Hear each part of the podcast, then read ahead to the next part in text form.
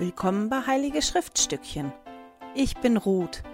In diesem Podcast möchte ich mit dir meine Begeisterung für die Heiligen Schriften teilen.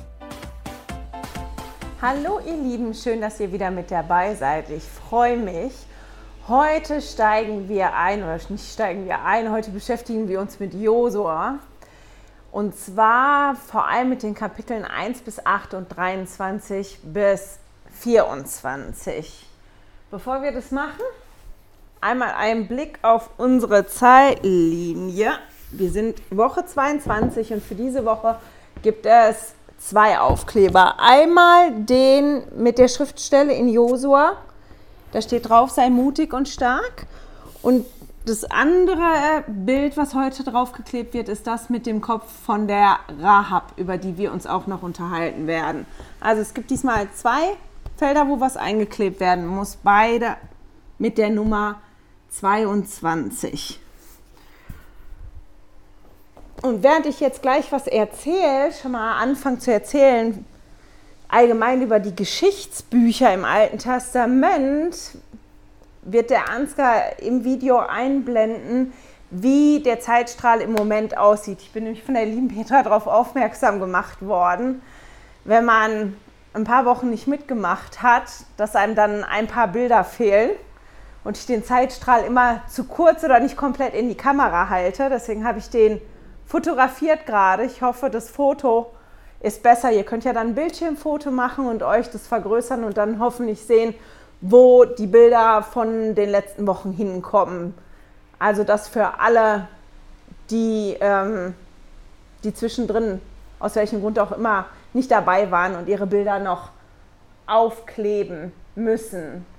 Ich hoffe, ich werde daran denken, das zwischendrin immer mal wieder zu machen. Genau. Also, wir sind ja letzte Woche fertig geworden mit den fünf Büchern Mose, mit der Tora. Und wir steigen heute mit dem Buch Josua in die Geschichtsbücher, Geschichtsbücher des Alten Testaments ein. Das ist ja jetzt nicht so, dass wir nicht auch schon Geschichten gelesen hätten in den Kapiteln, die wir hinter uns haben oder als wenn in anderen ähm, Büchern keine Geschichten kommen würden. Aber es geht halt vor allem um darum, in Geschichten zu erzählen, wie der Herr in der Geschichte vom Volk Israel gewirkt hat. Einen ganz, ganz tollen Text dazu findet ihr im Leitfaden Komm und folge mir nach für den Einzelnen und die Familie mal warten, das braucht immer länger, um sich scharf zu stellen, als ich so denke. Und das auf Seite 94, 95 und 96. Ein toller Artikel über halt die Geschichtsbücher im Allgemeinen und wie es einem hilft, da besser drin zu lesen und so. Also es lohnt sich auf jeden Fall, da mal einen Blick reinzuwerfen. Ich werde da jetzt auch noch ein, zwei, drei Sachen zu sagen. Bei einer Geschichte ist das ja immer so, dass das darauf ankommt, wer das erzählt. Und wir erleben dann die Geschichte quasi aus dem Blickwinkel von demjenigen, der das erzählt oder dem, von dem der Erzähler das möchte. Und genau von da betrachten wir auch die Geschichte. Und das ist was, was wir ein bisschen im Hinterkopf haben müssen. Meistens sehen wir jetzt fast alles, was wir jetzt lesen in den Geschichtsbüchern, aus dem Blickwinkel vom Volk Israel. Wenn wir jetzt davon lesen, wie Josua und das Volk Israel Jericho einnehmen und gegen die kämpfen, dann lesen wir das ja nicht aus Sicht der Leute, die in Jericho leben, sondern aus der Sicht von Josua und seinem Herr. Dann finde ich immer noch wichtig, das gilt aber ja bei allem, Büchern, in den Schriften, dass wir den Kontext drumherum verstehen müssen, wo das eingebettet ist, dass halt die Gesellschaft damals eine andere war, dass die andere Einsichten zu bestimmten Punkten hatten, als wir das heute haben und dass wir ganz vorsichtig sein müssen, die Ereignisse zu bewerten mit der Moral und mit dem, wie wir das heute sehen, weil es teilweise wirklich anders gewesen ist zu der Zeit.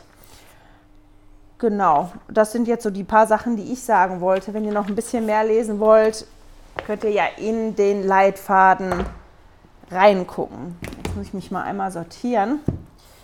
Genau. Und auch noch was zum Allgemeinen, bevor wir in das ein bisschen geistigere einsteigen. Wir lesen ja davon, wie Josua sich vorbereitet und wie die dann Jericho erobern und auch ähm, wie die, boah, wie heißt die andere Stadt jetzt, Ai oder so, das können wir dann auch lesen, erobern und warum das am Anfang nicht funktioniert. Und wir lesen ja dann von so Beschreibungen, dass die wirklich alles völlig vernichtet haben, dass es keine Überlebenden gegeben hat, dass alles, was atmete, vernichtet worden ist. Und wir das so lesen, als wenn ja Gott quasi die Israeliten zu einem, der hat die zu einem Krieg aufgefordert gegen die Kanaaniter, aber das liest sich fast so, als wenn er die auch zu einem Völkermord aufgefordert hätte, oder? Mit den Formulierungen, die mir so liest. Und ich finde das auch wichtig, einfach weil es darum viel geht im Buch Josua, sich ein bisschen damit auseinanderzusetzen. Okay, die Formulierung, wie ist das? Gab es da wirklich einen Völkermord? Beurteilen wir das heute anders als die damals? Das Erste, was wir wissen sollten oder im Hinterkopf haben sollten, ist, dass die Kultur der Kanaaniter wirklich ziemlich korrupt geworden ist. Und das wird unter anderem im 1. Nephi 17 beschrieben oder in Levitikus 18 oder auch in Deuteronomium 12 in den Versen 29 und 31.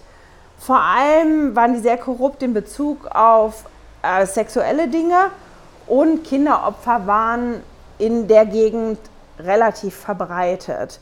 Und Gott wollte halt wirklich nicht, dass diese Praktiken das Volk Israel in irgendeiner Form beeinflussen. Und deswegen mussten die Kanaaniter verschwinden.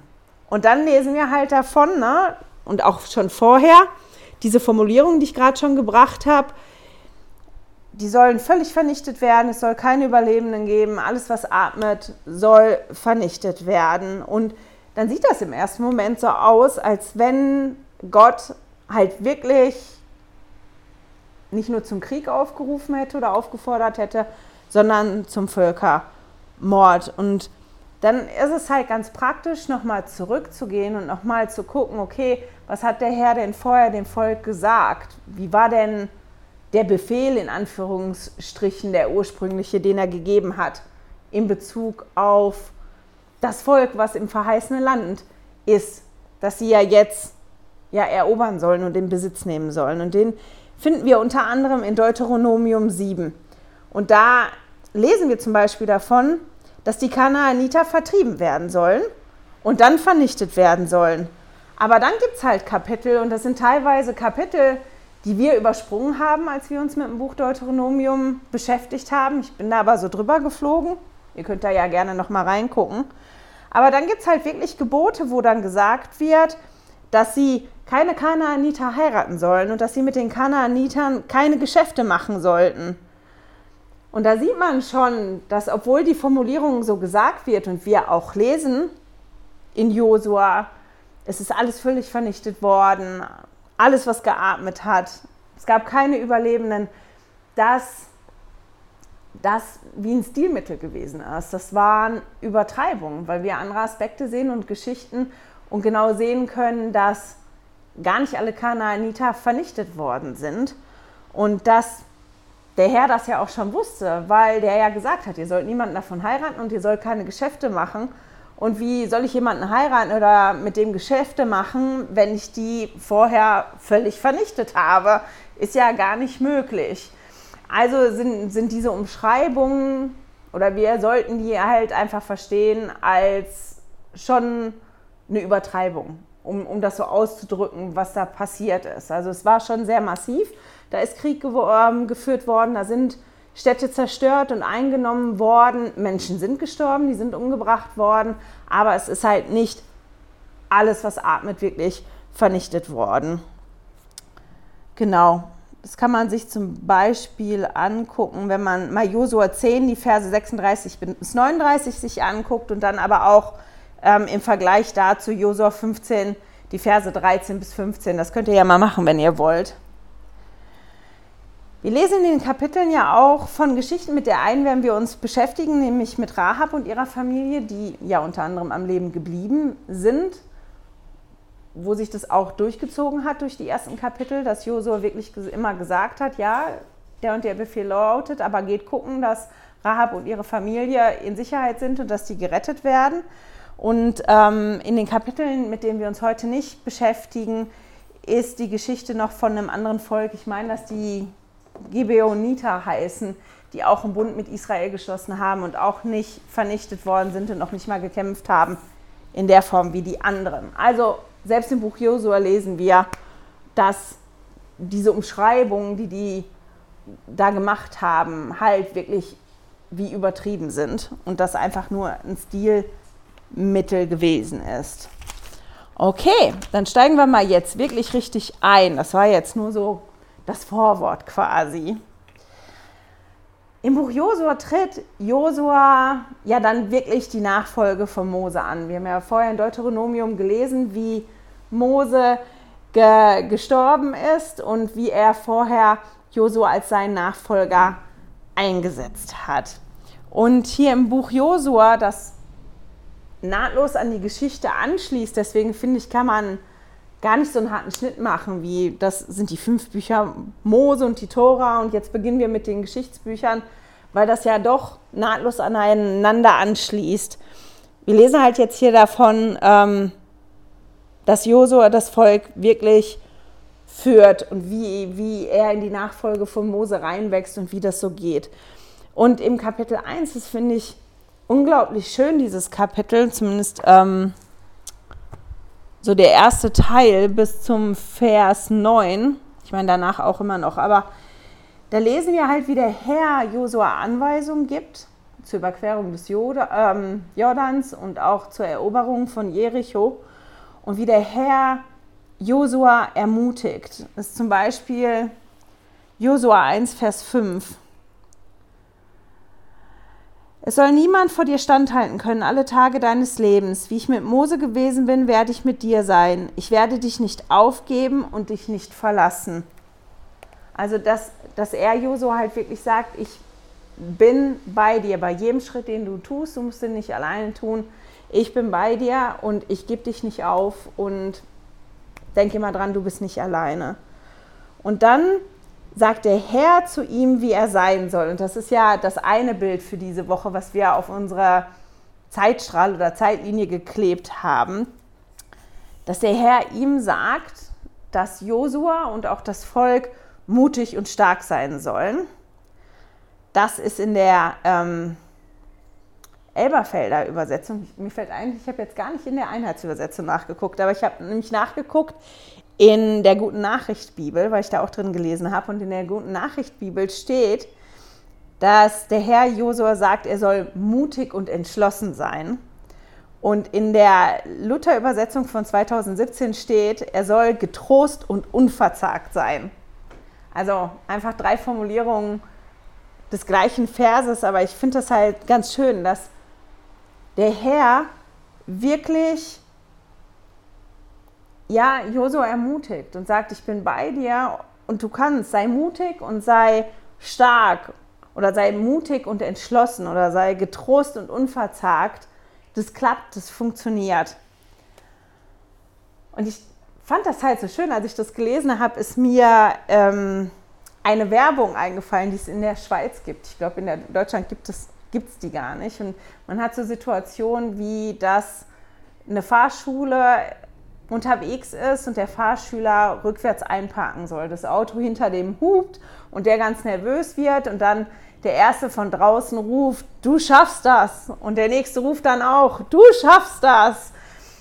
Und der wird halt dann ermutigt von den Umstehenden und kann natürlich super direkt perfekt einparken. Oder eine andere, wo ein kleiner Junge oben auf dem 5-Meter-Turm steht und hinter dem schon alle Stress machen und der eigentlich Angst hat da oben und von unten dann auch die Leute rufen, du schaffst das. Und obwohl ich die Werbung immer geguckt habe und gedacht habe, boah, ich würde eine Krise kriegen, wenn die Leute da so rufen würden, so wildfremde Leute. Aber ich habe mich halt doch gefragt, inwiefern hilft es mir denn, wenn ich weiß, dass es da jemanden gibt, der mich ermutigt und der mich unterstützt in dem, was ich tue. Weil das ist ja schon noch was Schönes. Also das macht einem Mut. Oder mir macht es Mut, ähm, wenn ich weiß, dass ich unterstützt werde und dass mich jemand ermutigt. Das kann mir dabei helfen, mir mehr zutrauen, als ich das eigentlich machen würde. Und in der Werbung sagen die dann nachher noch das von der Versicherung, Vaudois Versicherung waren das, glaube ich, bin mir nicht mehr ganz sicher. Ähm, die sagen dann am Ende, zusammen ist alles einfacher. Ich meine, ich weiß nicht, ob ich das unterschreiben würde, dass zusammen wirklich alles einfacher ist, aber bestimmte Dinge gehen wirklich leichter, wenn ich weiß, ich stehe nicht alleine, sondern da sind andere, die mich ermutigen und die mich unterstützen und die darauf vertrauen und mir auch das Vertrauen geben, dass ich das kann. Und das ist das, was wir hier sehen, was der Herr mit Josua macht und mit dem Volk macht. Dass er ihm halt sagt, ich bin bei dir und ich bin unterstütze dich und ich weiß, du kannst das. Und du musst das nicht alleine machen, weil ich bin bei jedem Schritt, den du tust, bei dir. Und ich finde, das ist so ein, so ein schönes Ver Versprechen. Und das ist was, was wir so leicht vergessen und ich bin erstaunt. Ich weiß nicht, das scheint was zu sein, was ich im Moment sehr doll brauche, weil mir das im Alten Testament total entgegenspringt die ganze Zeit. Einen Moment mal eben. Frederik, das in der Tüte kannst du essen. Entschuldigung, der Frederik ist gerade nach Hause gekommen und das Essen steht da in der Küche. Genau. Wir lesen dann, wenn wir weiterlesen, in Josua, dass er zwei Kundschafter losschickt. Ich weiß ja nicht, wie es euch gegangen ist, wenn ihr das nicht mehr so ganz so im Kopf hattet, wie die Geschichte da jetzt so weitergeht. Aber die letzte Geschichte mit den Kundschaftern, die ausgeschickt worden sind, die ist ja nicht so gut ausgegangen. Das war ja, wo die Kundschafter zurückgekommen sind und so Angst und Schrecken verbreitet haben, dass das Volk Israel sich geweigert hat, ins verheißene Land zu ziehen und der Herr dann gesagt hat, alles klar, fertig, dann gehen halt eure Kinder ins verheißene Land und die dann 40 Jahre lang durch die Wildnis gezogen sind. Aber hier werden zwei Kundschafter losgezogen und die ähm, gehen halt wirklich in die Stadt rein, nach Jericho und gucken sich da um und gehen zu einer Hure, steht bei mir drin, namens Rahab. Jetzt ist die Rahab besonders gewesen aus verschiedenen Gründen. Aber hier auf, muss mal den Zeitstrahl nochmal reinholen. Ist ja jetzt schon die zweite, die wir hatten. Wir hatten die Tamar hier vorne. Wir haben jetzt immer Bilder von den Frauen und ich finde das ganz toll, weil das so Frauen sind, die gar nicht so bekannt sind in der Bibel und die sind insofern besonders, als dass die von Matthäus im Matthäus 1, das ist ja die, die ähm, Ahnenlinie von Jesus drin. Und dass da, oh, ich weiß jetzt gerade gar nicht mehr, wie viele Frauen das waren, vier oder fünf Frauen aufgezählt werden, was außergewöhnlich ist, weil zu der Zeit wirklich eigentlich nur Männer aufgezählt worden sind in so einer Ahnenlinie. Aber die sind aufgezählt worden als Vorfahrinnen oder Großmütter, Ur -Ur Urgroßmütter von Jesus. Und Rahab war halt auch eine Vorfahrin von Jesus, die Matthäus da aufzählt in seiner Ahnenlinie. Auf jeden Fall sind die zwei Kundschafter bei ihr, die kommen da unter. Jetzt habe ich Verschiedenes gelesen, dass ja die Leute damals auch Frauen als Huren bezeichnet haben, die Verräter gewesen sind oder die Verräter unterstützt haben und so weiter und so fort. Ähm, ich habe aber aus verschiedenen Quellen, dass dieses Wort, was da steht, als Hure, das Wort, das als Hure übersetzt worden ist, halt wirklich Hure heißt. Also die war Prostituierte. Und das ist gar nicht so blöd gewesen, als total Fremder in das Haus zu gehen, was eine Prostituierte betrieben hat. Weil an welchen Ort kann man als Fremder gehen, ohne jetzt wirklich aufzufallen? wenn man so in eine Stadt reingeht, ähm, sich da Unterkunft zu suchen, in, in, ich weiß nicht, ob das wirklich ein Bordell gewesen ist, aber in dem Haus da war halt schon schlau, weil, weil man dann hoffentlich nicht so auffällt. Aber es ist aufgefallen, die waren halt sehr aufmerksam, weil Israel hat ja schon auf dem Weg dahin, die haben ja schon Städte eingenommen und ähm, die wussten das in Kanaan, dass Israel da kommt. Die wussten, wie das abgelaufen ist. Und die hatten dann natürlich Respekt vor und die werden auch ihre Kundschaft da ganz bestimmt draußen gehabt, um die zu beobachten. Was machen die, was machen die nicht? Und ähm, die schließen dann die Stadttore und suchen diese Kundschafter, von denen die gehört haben, dass die in der Stadt sein sollen. Und die kommen zu Rahab und sagen zu ihr halt, hier händige uns die aus, wir haben gehört, die waren bei dir. Und Rahab hat die Kundschafter versteckt und sagt ihnen dann, nein, die sind gegangen, bevor ihr die Stadttore zugemacht habt, ihr müsst da untersuchen. Und die gehen die dann wirklich suchen. Die Tore werden aufgemacht, die, die die suchen, sind draußen, die Tore gehen wieder zu. Und wir lesen dann davon, dass sie halt spricht mit den zwei Kundschaftern, die Josua ausgeschickt hat. Und dass sie halt zu denen sagt, dass sie weiß, dass ihr Gott den Jericho schon gegeben hat quasi oder das ganze Land Kanaan gegeben hat. Und dass sie auch weiß, dass der Gott der Israeliten ein Gott über, über alles ist, über das, was im Himmel ist, das, was am Land ist. Also die hat das wirklich erkannt. Und ich finde eine Formulierung halt ganz toll, in der Elberfelder Übersetzung. Die ist anders in der Guten Nachricht Bibel. Aber hier jetzt in, in, im Buch Josua steht in der Übersetzung, die ich habe, immer statt, dass die den Mut verloren haben. Das lese ich hier zum Beispiel in Josua 2, Vers 11. Als wir es hörten, da zerschmolz unser Herz und im Keim blieb noch Mut euch gegenüber. Also, dass die den Mut verloren haben, wird bei mir hier in der Übersetzung immer umschrieben mit, da zerschmolz unser Herz. Das finde ich ist so eine ganz, ganz tolle Übersetzung. Und die hilft halt den Kundschaftern, aber dafür, dass die denen hilft und weil sie erkannt hat, dass der Gott der Israeliten halt der Gott ist, der überall ist und dass der Gott halt denen das Land quasi schon gegeben hat, möchte die äh, gerettet werden. Also die sorgt wirklich davor, dafür, dass sie und ihre Familie gerettet werden. Die handelt das aus mit den Kundschaftern und sagt hier, na,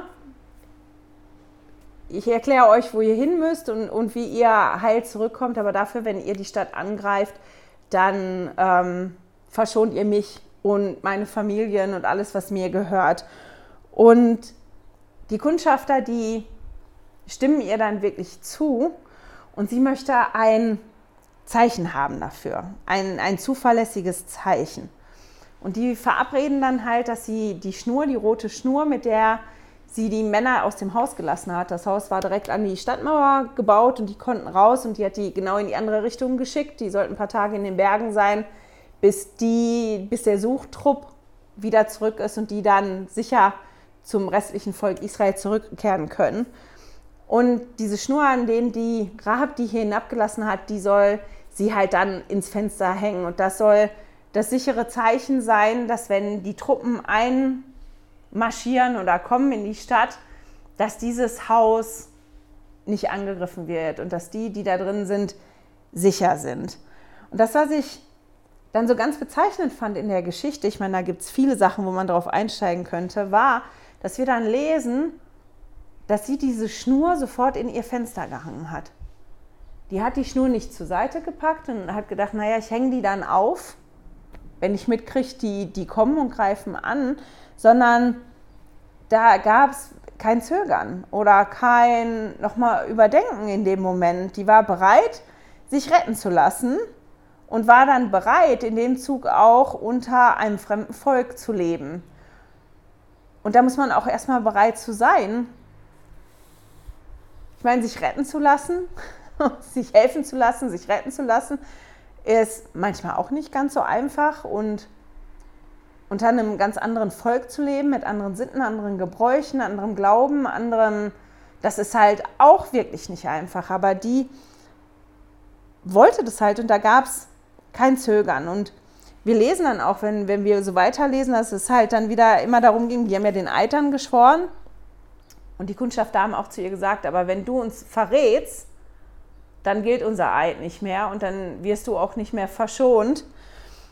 Und wir lesen dann, als der Befehl gegeben wird, dass Josua sagt, alles soll zerstört werden, bis auf ähm, Rahab und ihre Familie und das Haus. Und, und es ist dann auch wichtig, als sie wirklich einziehen, dass das immer wieder holt wird, dass es wirklich darum geht, dass Rahab und alle, die zu ihr gehören, die sich da versammeln unter ihrem Dach, halt gerettet werden, dass die nicht vernichtet werden.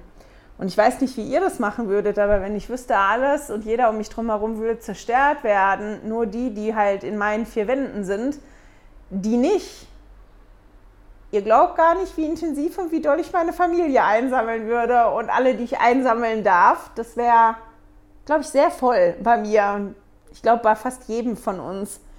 Die Frage ist, die ich mir gestellt habe, war auch, als sie dann losgegangen ist und probiert hat, ihre Familie zu versammeln, ob wirklich alle kommen wollten oder nicht.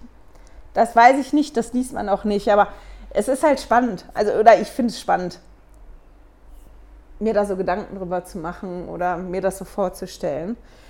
Die Geschichte mag ich unglaublich gerne, weil man hier wirklich sehen kann, dass Gott immer offen ist für die, die ihm nachfolgen wollen. Weil der ja schon in Deuteronomium gesagt wird, hier das Volk ist so verkommen und das ist so schlecht, die müssen vernichtet werden, ja, die müssen vertrieben werden, die müssen, mit denen darf dann kein Handel getrieben werden, ihr dürft die nicht heiraten. Und die Rahab, die war aus dem Volk und die war ja auch eine Prostituierte. In der Bibel steht, es war eine Hure. Aber die wollte dem Herrn nachfolgen. Und das war total egal, aus welchem Volk die gewesen ist, welchen Beruf in Anführungsstrichen die ausgeführt hat oder was die gemacht hat, dass das eine Sünde gewesen ist. Und das finde ich auch so schön, das nochmal zu sehen, dass der Herr wirklich offen ist für jeden Einzelnen von uns, der ihm nachfolgen will und dass er uns allen immer einen Weg aufzeigt, wie wir zu ihm zurückkommen können, egal an welchem Punkt ähm, wir gerade stehen. Das fand ich total toll in der Geschichte von Rahab. Wir lesen dann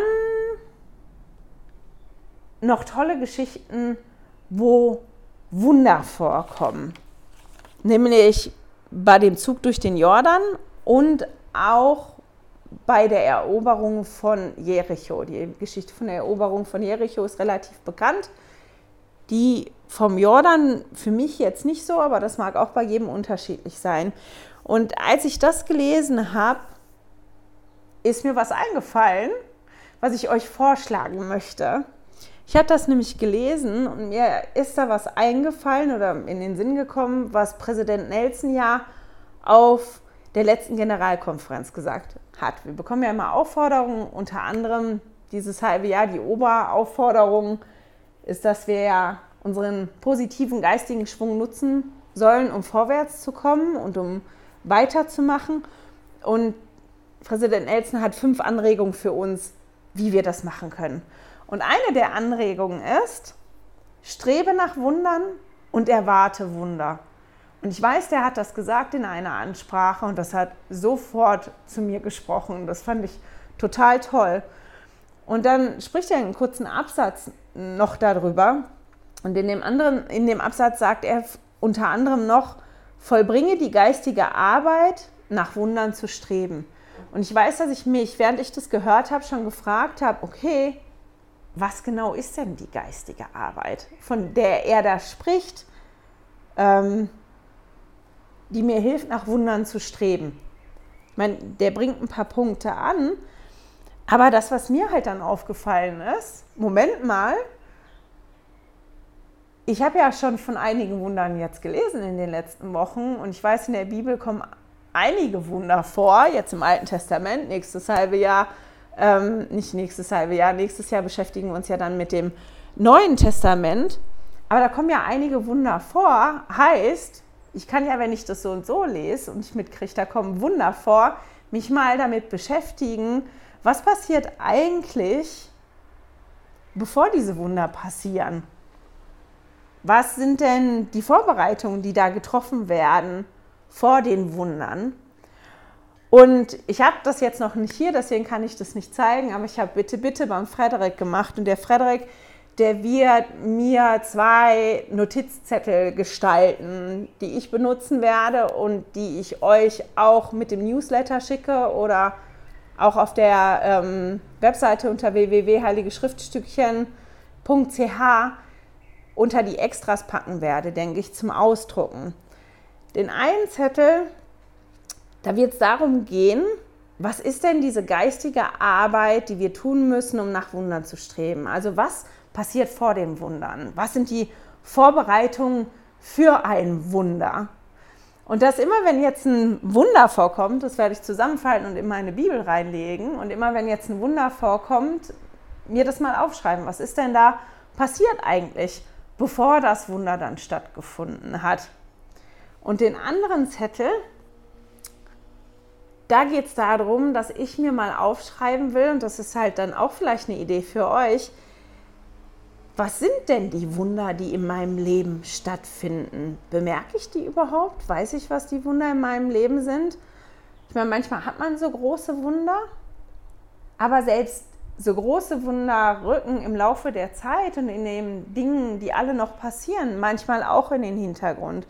Das hat ja schon einen Grund, warum in den Schriften immer und immer und immer wieder daran erinnert wird, guckt euch mal an, was der Herr alles für euer Volk getan hat und für euch getan hat. Und das werden wir nachher auch nochmal sehen am Ende von Josua, dass das da auch passiert.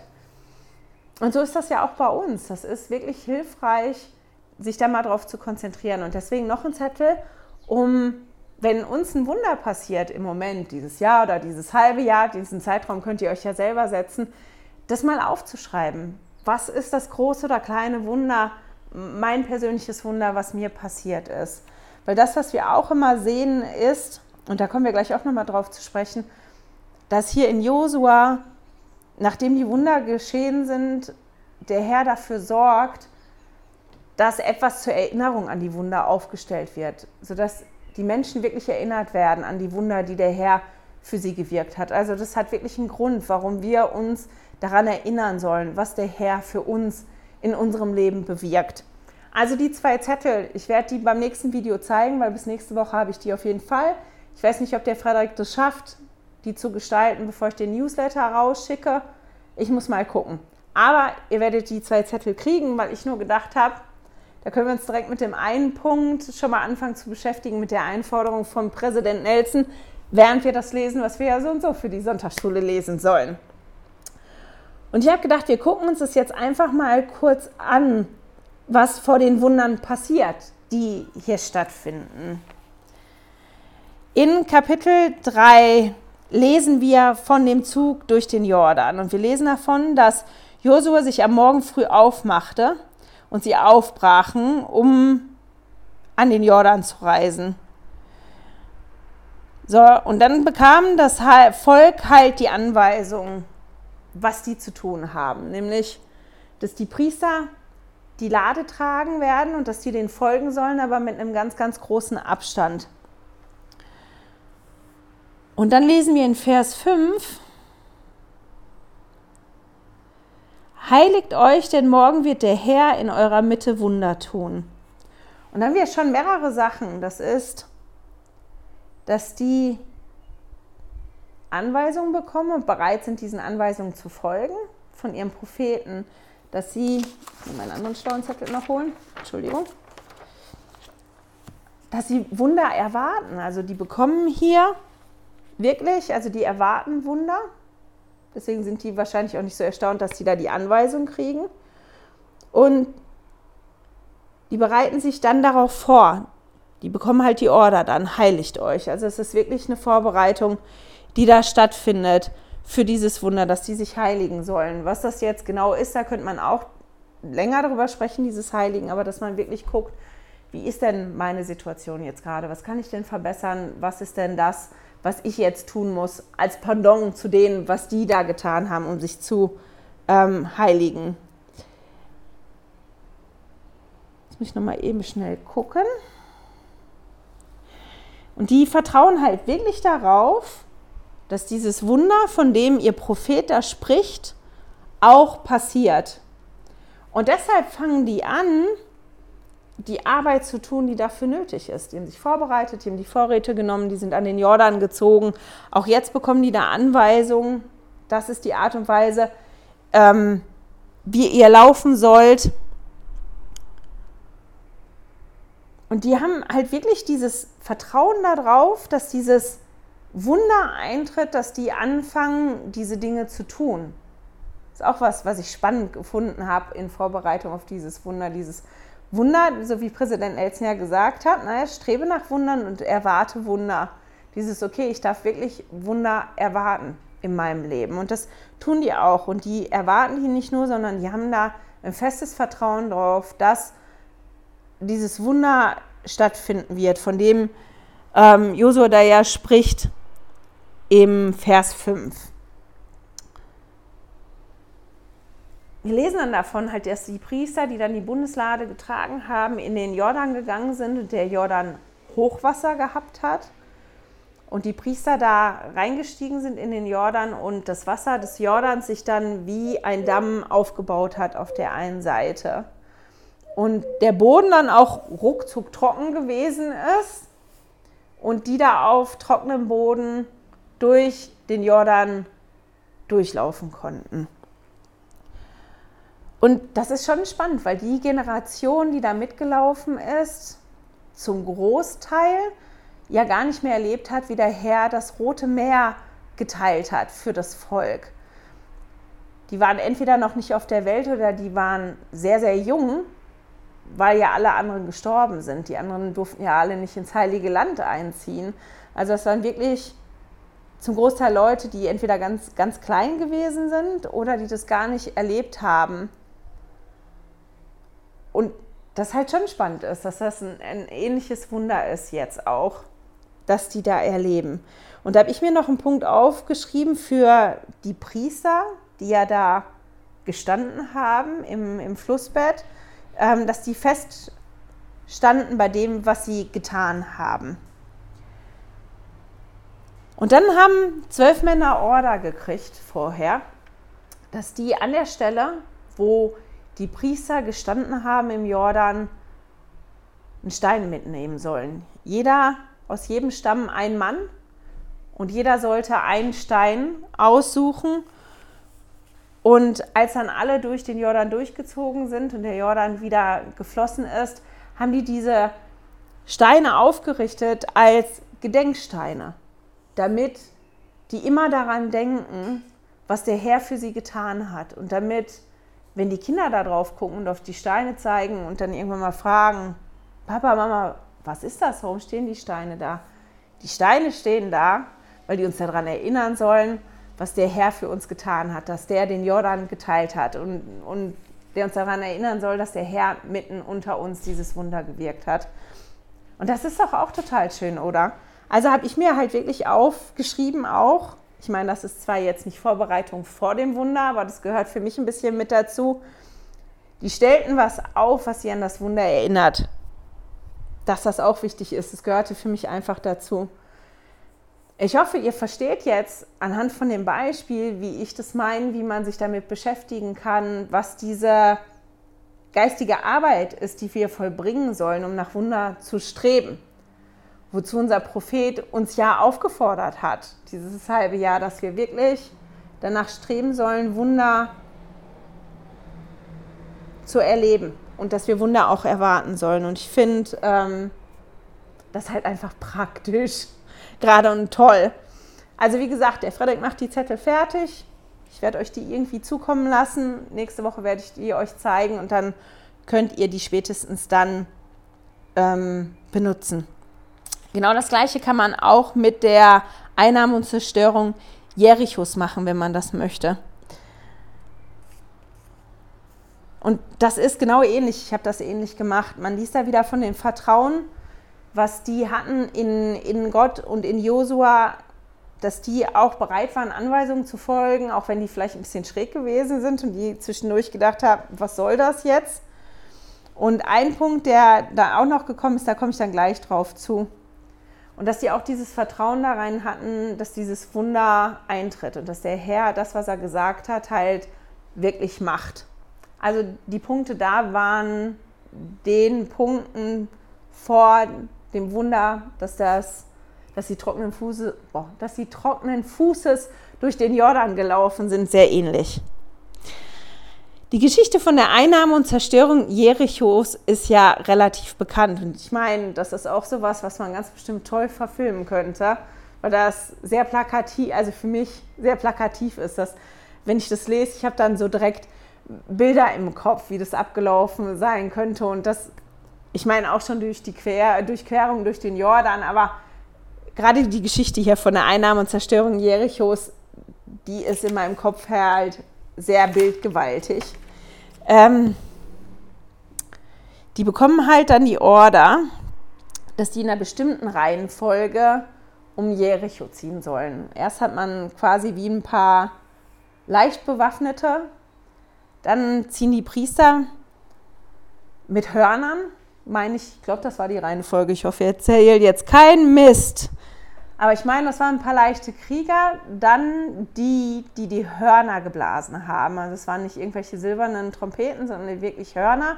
Und ich habe über die Hörner gelesen, dass das mit das älteste Musikinstrument unter den Israeliten gewesen sein soll und dass ähm, die das unter anderem benutzt haben, auch wirklich im Krieg, um Signale zu geben. Entweder, dass angegriffen werden sollte oder dass die sich von dem Schlachtfeld zurückziehen sollten. Und die müssen wohl einen sehr speziellen Klang gehabt haben, also auch so einen durchdringenden Klang. Und die haben halt gespielt auf ihren Hörnern und dann haben, haben die Priester die Bundeslade getragen und die Krieger sind hinter denen hergelaufen. Und die Krieger haben keine Geräusche gemacht. Klar, das Laufen ganz bestimmt Geräusche gemacht, die sind ganz bestimmt nicht irgendwie leise geschlichen, aber die haben wirklich Order gekriegt, still zu sein. Und erst Krach zu machen oder zu sprechen und zu reden, wenn Josua die dazu auffordert. Und die sind dann halt wirklich um Jericho drumherum gezogen. Und ich habe mir vorgestellt, wie war das wohl für die Menschen in Jericho? Habt ihr euch das schon mal vorgestellt, wie das sein, gewesen sein muss? Man sitzt da und man kriegt mit das Volk, was ja schon Städte eingenommen hat und gesiegt hat und das trockenen Fußes durch den Jordan gekommen ist, weil wir lesen davon, dass sie das wissen und bei mir steht dann wieder den Fluss, zerfloss das Herz, also die verloren halt wirklich den Mut. Und die haben sich da in ihrer Stadt verbarrikadiert und die in der Stadt wissen natürlich, die stehen da jetzt draußen. Ähm, und, und wollen unsere Stadt angreifen. Und dann kommen die und laufen in diesem Aufmarsch einmal um die Stadt drumherum. Ich meine, was mögen die gedacht haben? War das dann Erleichterung, als die weg gewesen sind am ersten Tag? Wahrscheinlich eine gewisse Erleichterung, eine Verwirrung. Was sollte das jetzt? Was soll das bringen? das hat man so noch nie gesehen. Ähm, und dann kommen die am zweiten Tag wieder und machen genau das Gleiche. Und am dritten und am vierten. Und ich frage mich halt dann, ist es, dass sich dann wie so Panik aufbaut? Ui, man hört auch dieses Geräusch wieder und man kriegt ja mit, wo die langlaufen und man kriegt ganz bestimmt auch mit, wie das Geräusch von den, von den Hörnern ähm, sich so verbreitet und die drumherum rumgehen. Ähm, und ob man dann immer erleichtert ist, wenn die weggehen oder ob man da Angst vor hat, dass die am nächsten Tag kommen. Ich glaube, dass das so beides sein kann. Weil wenn das am ersten, am zweiten und am dritten Tag passiert, hat man dann wirklich noch Angst am vierten Tag? Ich glaube, ich weiß das nicht. Könnte natürlich auch ein Gewohnheitseffekt sein. Naja, die laufen da drumherum, dann sollen sie mal schön drumherum laufen, solange sie nicht mehr machen. Aber ich glaube eher, dass das wie auch äh, diese Angst und diese Panik gesteigert hat oder nicht, die, die in der Stadt gewesen ist. Meine Güte, die kommen immer und laufen da drum. Was soll das? Und dann an dem Punkt, als sie dann wirklich gekommen sind und nicht nur einmal um die Stadt gelaufen sind, sondern auch noch ein zweites Mal und ein drittes Mal und so weiter, dass also die Angst und die Panik da ganz bestimmt greifbar gewesen ist in der Stadt. Ich meine, ich hatte heute noch ein kurzes Gespräch mit Ansgar, weil er hat gesagt, naja, aber die sind ja auch in ihrer Stadt geblieben. Man liest ja nichts da, oder wir lesen zumindest nichts davon, dass da Leute rausgegangen sind. Die hätten ja auch fliehen können oder versuchen können zu fliehen oder weil ich sagte zum Ansgar, naja gut, aber die haben ja vor der, die waren ja da vor der Stadt. Was nützt das dann, wenn die einen erwischen, bringen die einen um? Und dann sagt der Ansgar, naja, die hätten ja zumindest versuchen können, mit der weißen Fahne rauszukommen, aber das haben die auch nicht gemacht. Und der Ansgar hatte das so gelesen, dass er gesagt hat, naja, die haben halt sehr vertraut auch auf ihre Stadtmauern. Die waren da in ihrer Stadt und haben erstmal gedacht, ähm, da sind wir jetzt erstmal sicher drin. Aber das ist halt schon spannend, oder? Und dass die da so rum, drumherum laufen und als sie dann alles erledigt haben, was der Herr denen gesagt hat, dass dann wirklich das Kriegsgeschrei gekommen ist und dass die ähm, Mauern gefallen sind, dass die zusammengebrochen sind und dass dann die Stadt erobert werden konnte. Und ein Punkt, den ich mir dann auch aufgeschrieben habe mit Dingen, die vor Wundern passieren, ist die Ruhe vor dem Wunder. Weil ich das halt, ich finde das schon prägnant, dass die aufgefordert sind vom, worden sind vom Herrn, mehrere Tage lang um die Stadt drumherum zu ziehen und dabei still zu sein. Und da so eine gewisse Ruhe drin gewesen ist vor dem Wunder. Ich habe keine Ahnung, wo mich das hinführt, aber das war auch nur ein Punkt, der mir hier jetzt aufgefallen ist. Und bei all dem, das habe ich ja vorhin schon erzählt, als ich über Raab gesprochen habe, ging es halt wirklich darum, dass, ähm, dass die Stadt eingenommen wird, dass das alles vernichtet wird. Auch sollte da keine Kriegsbeute gemacht werden, wie das klassisch gemacht wird. Das sollte alles dem Herrn geweiht sein und ähm, zerstört werden. Gesprochen wird in der Bibel oft von einem Bann, der erfüllt wird, dass die den Bann erfüllen. Ähm, jetzt habe ich das Buch vergessen, ich setze mich sofort wieder hin.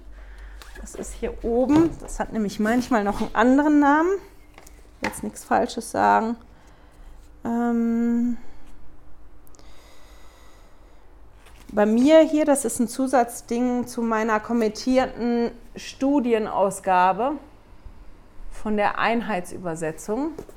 Und da steht über dem Bann, mit den Begriffen, die mit Bann übersetzt werden, ist die Abtrennung, Aussonderung von Menschen, Tieren und Gegenständen für Gott und deren Vernichtungsweihe gemeint.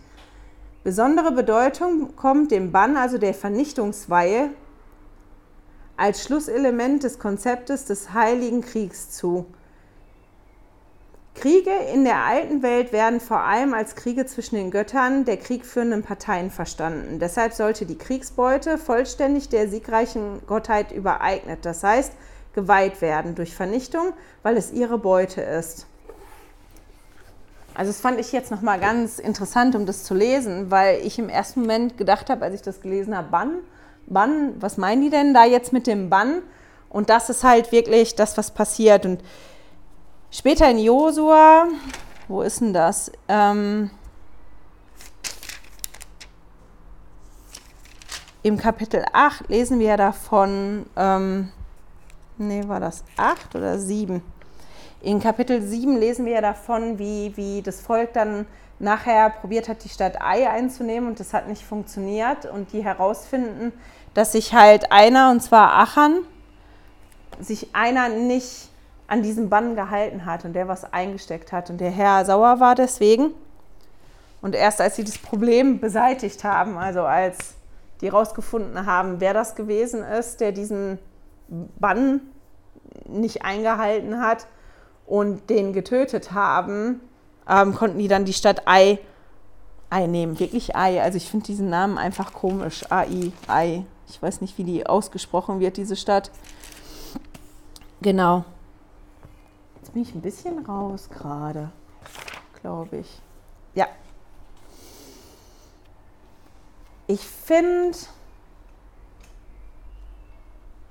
die Geschichte halt toll. Und ich habe die diesmal halt wirklich unter dem Gesichtspunkt betrachtet, was passiert denn vor den Wundern? Oder was passiert dann auch während das Wunder, also unter dem Motto Wunder, habe hab ich das gelesen. Das kann man natürlich sich auch aus anderen Blickwinkeln angucken oder sich unter anderen Bedingungen angucken. Bedingungen ist, glaube ich, ein falsches Wort, aber ähm, ja, mit einem anderen Blick darauf kann man sich natürlich damit beschäftigen. Aber ich fand das jetzt einfach spannend, aus diesem ähm, Wunderaspekt raus, mir die Kapitel nochmal anzugucken. Und das ist das, was mir auch so ein bisschen geblieben ist. Etwas, was ich auch spannend gefunden habe, einfach da musste ich drüber schmunzeln, deswegen will ich das mit euch teilen, das ist in Josua 7.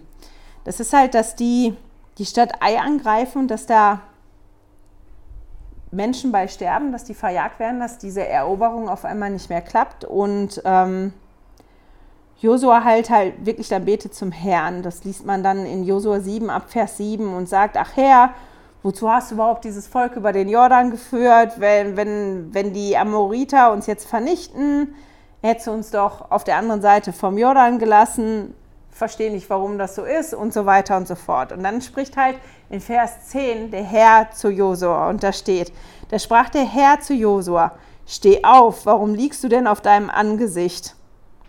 Und der erklärt ihm dann, Israel hat sich versündigt und was der machen muss. Und dann im Vers 13 steht, steh auf, heilige das Volk und sprich, heiligt euch für morgen. Und ich fand das so ganz interessant, weil das für mich ein bisschen war, wie als wenn der Herr halt zu Josua sagt, warum liegst du da rum und jammerst und tust nichts? Auf, auf. Weißt du, hättest du auch von alleine drauf können, was passiert, ähm, von alleine drauf kommen können, was passiert ist. So ungefähr ist das für mich. Und dass er dann zu ihm sagt, liegt nicht rum und jammer, sondern wer tätig. Dieses heiligt euch. Das fand ich halt einfach nochmal spannend. Und das ist im Prinzip so das Große aus den ersten acht Kapiteln. Die Zeit ist schon wieder total fortgestritten hier. Aber ich möchte trotzdem noch ganz kurz auf die Kapitel 23 und 24 eingehen von Josua. Und das sind Josuas letzte Worte an sein Volk. Der sorgt dafür, dass die sich versammeln. In den Kapiteln dazwischen lesen wir von den anderen Eroberungszügen, wie, wie die das Land erobern, wie das Land aufgeteilt wird, welcher Stamm wo was bekommt. Und jetzt ganz am Ende, als Josua wirklich alt ist, sammelt er sein Volk nochmal um sich und spricht zum Volk. Und er erinnert das Volk daran, was der Herr alles für sie getan hat. Der ermahnt sie, die Gebote zu halten und den Herrn zu lieben, was ich auch besonders toll gefunden habe. Er warnt sie davor, sich von Gott abzuwenden und erklärt ihnen genau in den Kapiteln, was passiert, wenn sie sich abwenden vor Gott. Und erinnert sie dann nochmal daran, was Gott für die Vorfahren getan hat. Und während man das liest, ich meine, das ist dann im, im Kapitel 24, während man das liest, kann man dann quasi am Zeitstrahl hier ab Abraham quasi nach und nach durchgehen, weil der über alles spricht, womit wir uns schon beschäftigt haben. Erinnert ihr euch, das hat der Herr gemacht und das hat der Herr gemacht und das hat der Herr gemacht und das hat der Herr gemacht für eure Vorfahren. Und vorher hat die ja daran erinnert, was der Herr für die persönlich getan hat. Und dann stellt Josua das Volk vor die Entscheidung, wem sie dienen wollen. Und das ist eine ganz bekannte Schriftstelle bei uns in der Kirche. Und die finden wir in Josua 24. Das sind die Verse 14 und 15. Genau. Oder vor allem 15. Ich muss mal eben gucken, ob ich das lieber aus der guten Nachricht Bibel lese. Ja, ist jetzt gute Nachricht, Bibel, die Verse 14 und 15 in Josua 24. Darum nehmt nun den Herrn ernst und ehrt ihn, fuhr Josua vor. Dient ihm mit ganzer Treue. Trennt euch von den Göttern, die eure Vorfahren jenseits des Euphrats und in Ägypten verehrt haben, und dient dem Herrn. Wenn ihr dazu nicht bereit seid, dann entscheidet euch heute, wem ihr sonst dienen wollt. Den Göttern, die eure Vorfahren im Land jenseits des Euphrats verehrt haben, oder den Göttern der Amoriter, in deren Land ihr jetzt lebt. Ich und meine ganze Hausgemeinschaft sind entschlossen, dem Herrn zu dienen. Also der fordert die dann wirklich auf, der erinnert die daran, was der Herr alles getan hat und was passiert, wenn die sich vom Herrn abwenden und sagt dann zu denen, wenn ihr dem Herrn nicht dienen wollt, okay, dann entscheidet euch jetzt für was anderes und dann müsst ihr halt die Konsequenzen tragen davon. Und der ermahnt die dann noch in Vers 19 und 20, dass es nicht immer ganz einfach ist, Gott zu dienen. Die möchte ich auch vorlesen, auch aus der guten Nachricht Bibel. Aber Josua sagte zu ihnen, stellt euch das nicht so leicht vor, dem Herrn zu dienen, denn er ist ein Gott, der durch und durch heilig ist, ein Gott, der leidenschaftlich liebt und von euch ungeteilte Liebe erwartet. Er wird es euch nicht verzeihen, wenn ihr ihm nicht treu bleibt. Wenn ihr ihn verlasst und anderen Göttern folgt, werdet ihr ihn ganz anders kennenlernen. Er wird euch nicht mehr Gutes erweisen wie bisher, sondern Böses und wird euch völlig vernichten.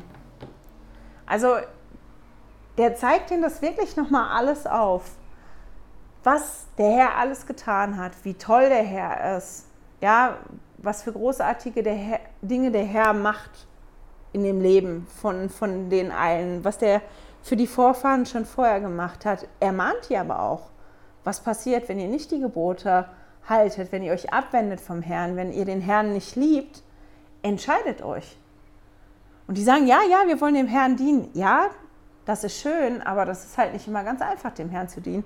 Und die sagen halt trotzdem danach, doch, wir wollen dem Herrn dienen, auch wir entscheiden uns dafür, dem Herrn zu dienen. Und dann schließt Josua den Bund für das Volk mit dem Herrn. Das ist das, was wir da lesen in Vers 25, in Josua 24. Und nachdem Josua für das Volk Israel den Bund geschlossen hat mit dem Herrn, stellt er zum Gedenken einen Gedenkstein auf, noch einen Stein, damit das Volk sich immer daran erinnert, was sie versprochen haben. Und da sind wir schon wieder, schon wieder etwas, damit das Volk sich erinnert. Das ist so das Zweite, was ich mitgenommen habe aus den Kapiteln. Das eine, wirklich diese Wunder, die passiert sind und, und was vorher nötig war, damit diese Wunder passieren können. Und auch dass der Herr, dass dem Herrn das wichtig ist, dass wir uns erinnern. Und die sind ja da sehr, nicht nur visuell, man kann die ja sehen, die Steine, man kann die auch anfassen und berühren und, und, und fühlen. Ganz bestimmt auch riechen. Steine riechen ja auch manchmal. Nein, aber ihr versteht das. Ähm, ich finde das ganz irre, wie, wie, wie bildlich oder wie sehr der Herr mit den Sinnen arbeitet, mit dem Volk Israel. Und ich finde es toll, weil das ja manchmal hilft, besser zu begreifen und, und zu erleben. Und dass der wirklich denen Dinge gibt, dass die sich erinnern können. Und mir hat das halt nochmal in Erinnerung gerufen, ist jetzt blöd, ne? Ähm, das hat mir nochmal in Erinnerung gerufen, wie wichtig das ist für mich, irgendwas zu finden, was mir hilft, mich daran zu erinnern. Ich meine, wir haben das jedes Mal beim Abendmahl, dass wir den Bund erneuern und da ja dran erinnert werden.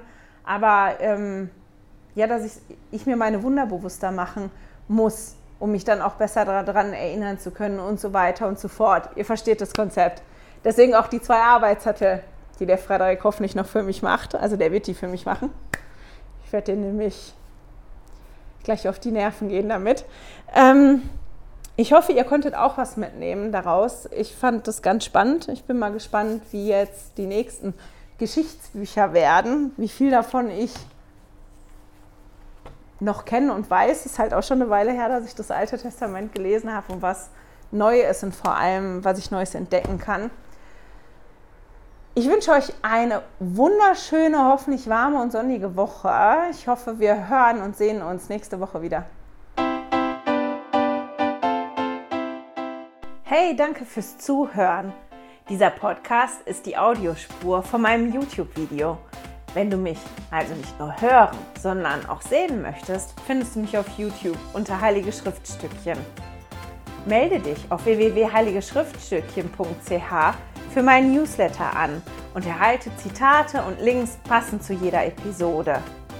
Außerdem findest du mich auf Facebook und Instagram, auch unter Heilige Schriftstückchen. Auf Instagram allerdings mit UE statt mit Ü.